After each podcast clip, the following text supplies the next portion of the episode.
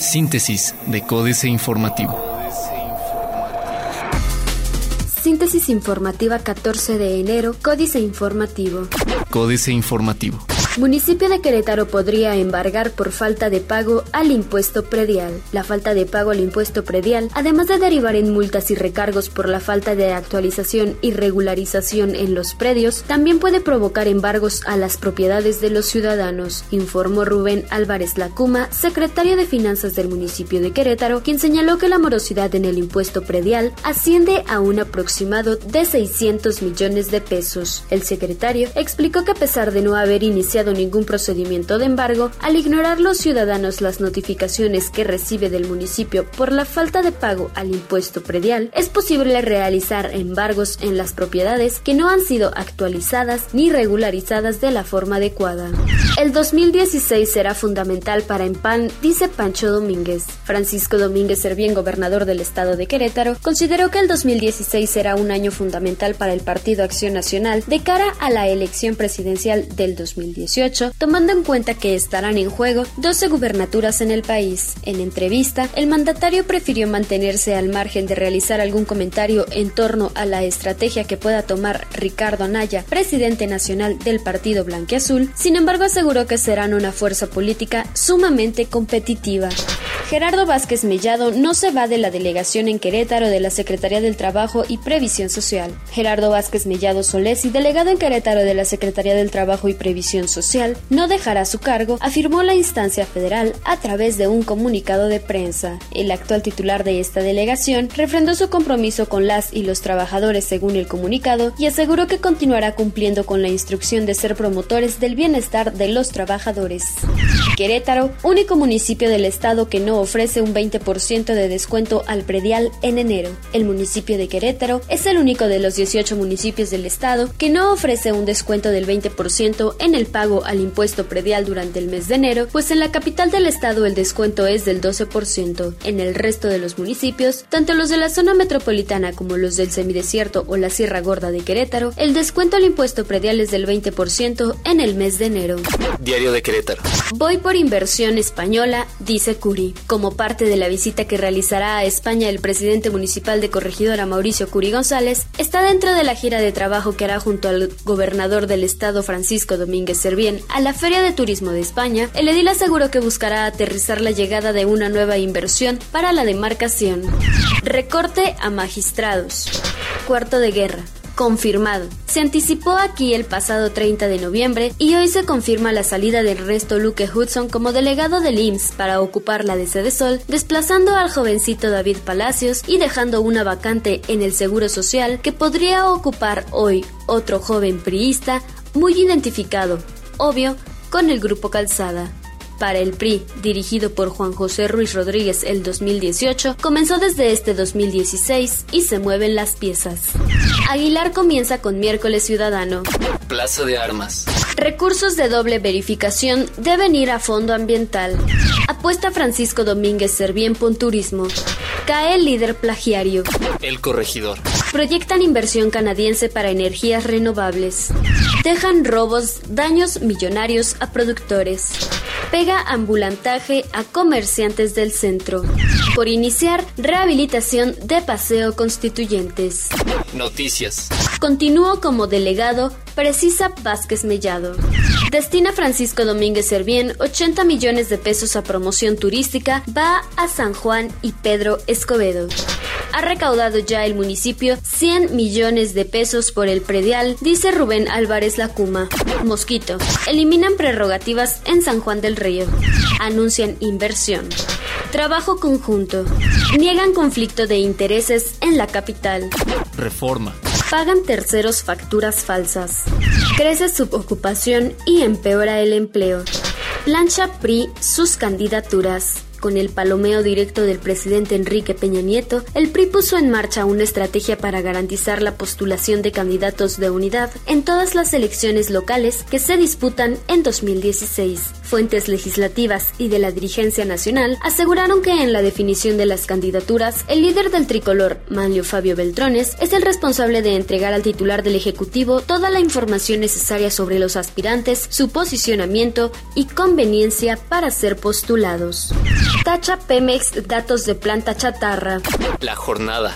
México colocó bonos de deuda a 10 años por 2.250 millones de dólares. Como parte de su programa de endeudamiento para este año, el gobierno federal realizó una emisión en los mercados internacionales por 2.250 millones de dólares en bonos globales a 10 años, es decir, con vencimiento en 2026. La Secretaría de Hacienda dio a conocer que con esa colocación, el gobierno federal estableció un nuevo bono de referencia en dólares a 10 años, el cual otorga una tasa de rendimiento de 4.165% y un cupón de 4.125 puntos porcentuales.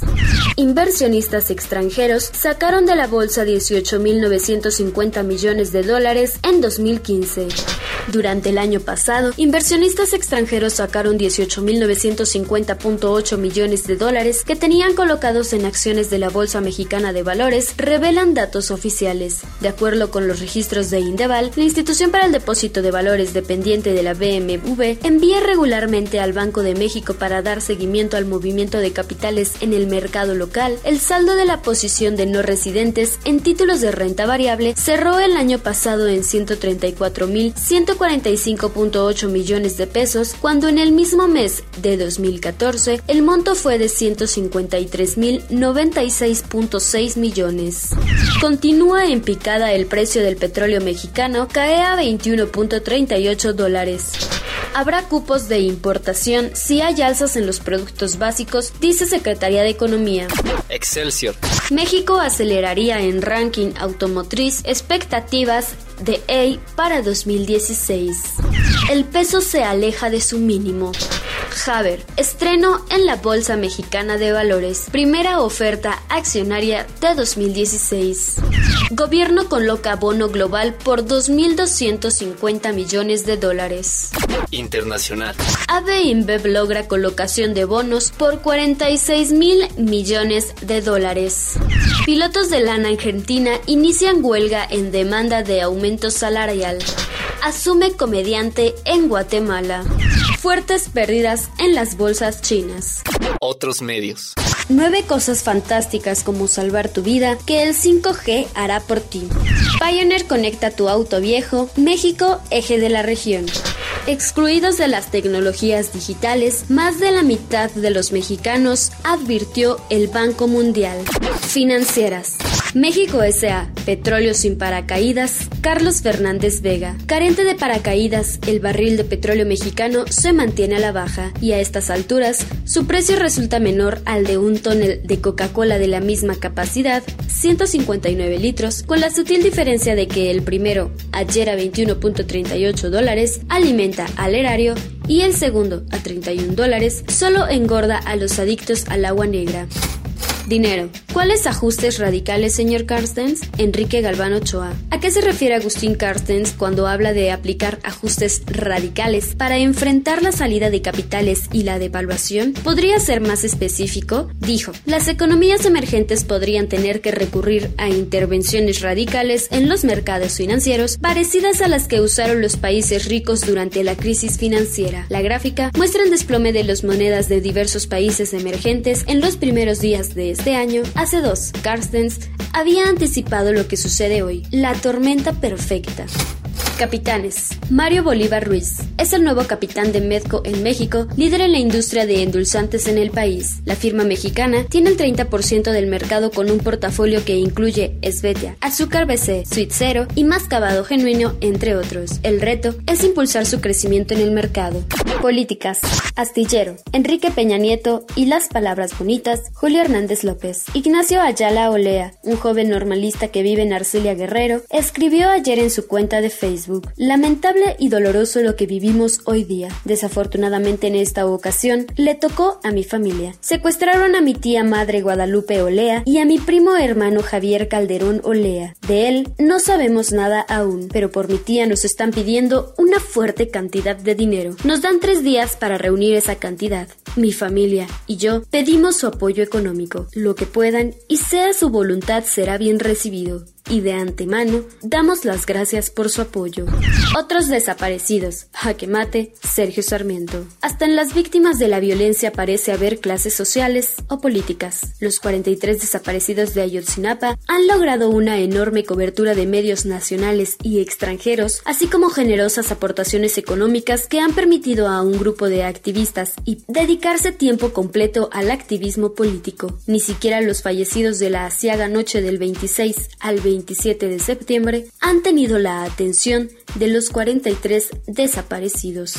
Te cuidaré más que a mis ojos, Guadalupe Loaesa. Desde que leí los mensajes entre el Chapo y Kate del Castillo, no he dejado de pensar en su historia de amor. Confieso que hasta envidia me dio. A mí nadie me ha dicho, ni en los momentos más románticos que he tenido la suerte de vivir, te cuidaré más que a mis ojos. No importa si se trata de los ojos de un capo que se pinta el pelo, que tiene botox, que es matón, que es buscado por miles de delitos, que es constructor de túneles, que suele fugarse de los drenajes y que sus camisas de sea sean tan de mal gusto, a pesar de que con la que sale fotografiado junto a Sean Penn sea en estos momentos la más buscada en Los Ángeles.